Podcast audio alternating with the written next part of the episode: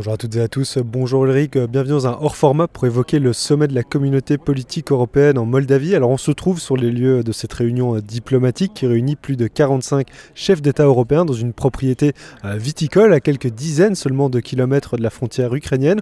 On a l'habitude des sommets européens à 27 mais là la famille s'est agrandie euh, pour l'occasion. Oui, bonjour Thomas, bonjour à tous. La communauté politique européenne, c'est le nouveau format qui a été lancé euh, l'année dernière sur une idée du président français Emmanuel Macron.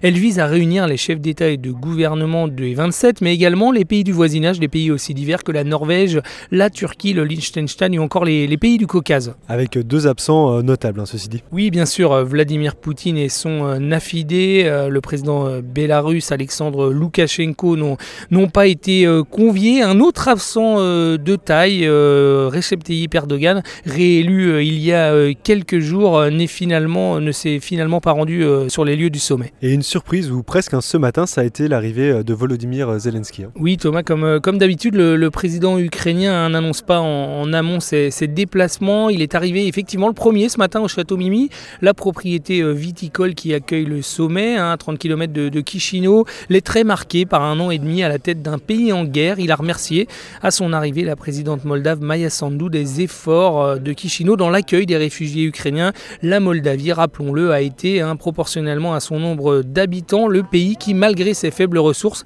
a reçu le plus de réfugiés dans le ukrainien dans le monde. Elle en accueille toujours à peu près 100 000 aujourd'hui. Et par ailleurs, ce sommet, il n'y avait rien d'évident à l'organiser en Moldavie. Oui, Thomas, le pays a des infrastructures euh, très modestes et un aéroport largement sous-dimensionné pour accueillir un si grand nombre de délégations. Il a donc fallu innover, comme nous l'expliquait récemment le ministre des Affaires étrangères moldave, Nicu Popescu.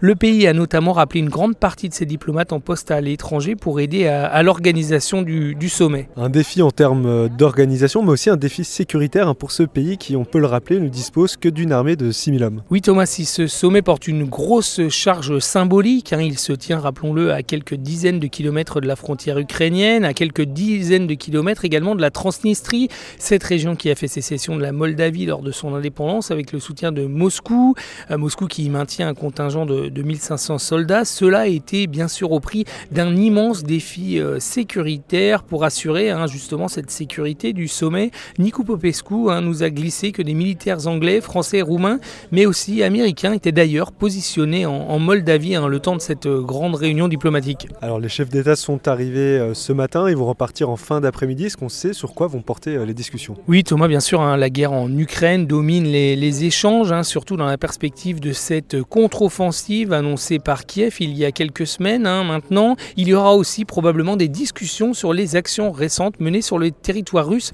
et prêtée là aussi aux, Ukrainiens. Et qu'est-ce que peut attendre hein, finalement la Moldavie euh, de ce sommet? Alors déjà un énorme coup de projecteur, hein. Thomas c'est le plus grand événement jamais organisé par, euh, par le pays. Plus de 500 journalistes sont accrédités, dont plus de 60 Français, la présidente de la Commission européenne et le haut représentant pour la politique étrangère et la sécurité, euh, qui sont d'ailleurs présents ici, ne sont pas venus les mains vides. Ils ont annoncé la création d'une mission civile en Moldavie pour l'aider à faire face aux tentatives multiples de déstabilisation menée par le Kremlin.